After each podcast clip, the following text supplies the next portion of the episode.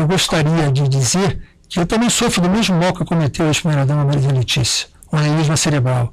Aproveito até para prestar minha solidariedade à família pelo passamento.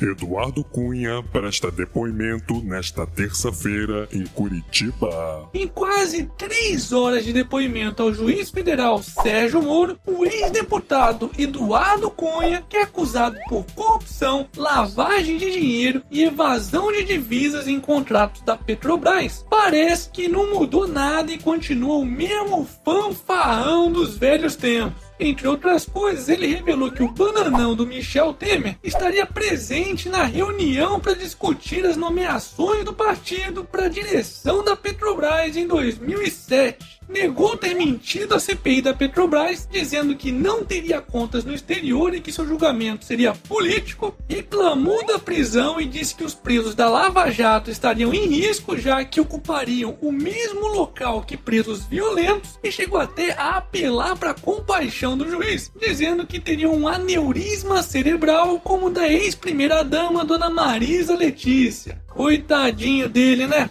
Mas acredite se quiser, no dia seguinte ao seu depoimento, Cunha se negou a fazer o exame para comprovar se de fato possuía o tal aneurisma. Tá de sacanagem, né, Cunha? Pois é, ninguém em sã consciência afirmaria na frente de um juiz que possui uma doença tão grave como essa sem de fato possuir, né? Aliás, será que isso é mais uma jogada do Cunha? Afinal de contas, se ele conseguisse passar por louco, provavelmente vai conseguir alguma redução da pena, né? E por falar em louco, Supremo Tribunal Federal julga recurso de Lula e pedido de liberdade para Eduardo Cunha. Pois é, Eduardo Cunha, que para quem não sabe está preso desde outubro do ano passado, está tentando de todas as formas encontrar um jeitinho de sair de lá. Está apelando até pro STF Outro que também entrou com recursos no Supremo foi o ex-presidente Luiz Inácio Lula da Silva, que teve a cara de pau de pedir para que o STF anule as provas obtidas na Operação Lava Jato, já que o então ministro Teori Zavascki deveria ter anulado toda a investigação e não apenas a famosa escuta entre Dilma e Lula divulgada por Moro. Bom, mas o acovardado STF, ao invés de negar esses pedidos, preferiu adiar o julgamento, sabe-se lá pra quando. Enquanto isso, lá na República de Curitiba, onde parece que a justiça funciona, Moro nega Lula suspensão de processo por morte de Marisa. O juiz Sérgio Moro negou o pedido dos advogados do Molusco para remarcar as audiências das testemunhas de defesa dele na Lava Jato devido à morte de sua esposa, Marisa Letícia. É, parece que usar o funeral da própria esposa como palanque político não foi uma boa ideia, né, Lula? Hashtag Lula na cadeia. Momento. E aí, já tá inscrito no canal? Então não se esqueça de ativar a porra do sininho. Talvez assim, quem sabe, por acaso, você receba um aviso do YouTube falando que tem vídeo novo no canal. Porque esse YouTube tá foda, viu? Mas outra solução ainda melhor é acompanhar o canal diretamente pelo site canaldotário.com.br ou pelas redes sociais como Facebook e Twitter. Chupa YouTube! Aqui é canal do Otário, porra!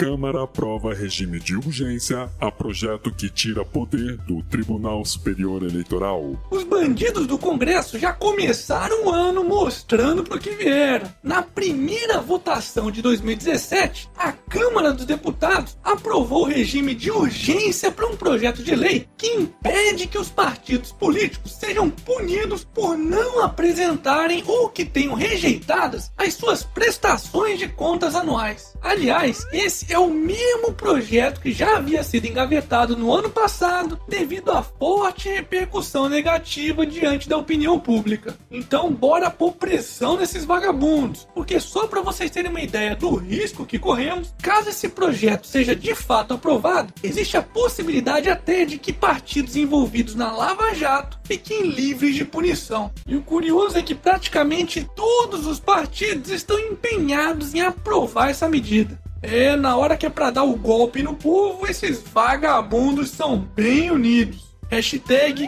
somos todos otários. Sem PMs nas ruas, Espírito Santo registra 87 mortes de sindicato.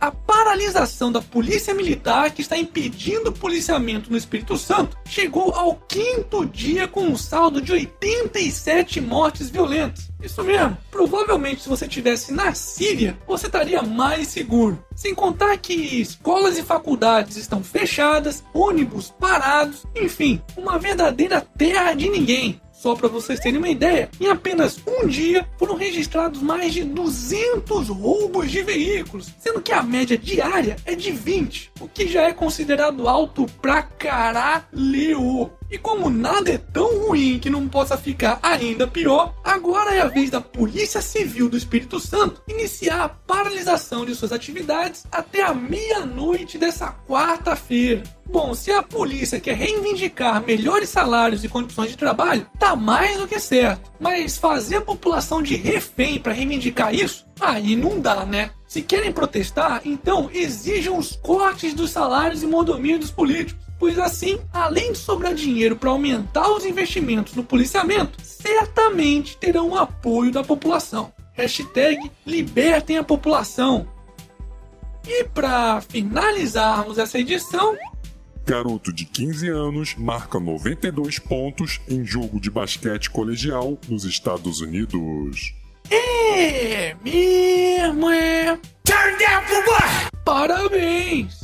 E esse foi mais um Otário News com as principais notícias do dia. E aí, curtiu? Então já sabe, né? Se inscreve aí nessa bagaça, clica na porra desse sininho e regaceira nesse like. Ah, e não se esqueça de conferir as novas estampas das camisetas do canal do Otário. Chora, chorandinho Moura! Jesus! Jesus mesmo! Vou deixar o link aqui na descrição do vídeo. E amanhã, quem sabe, tem mais.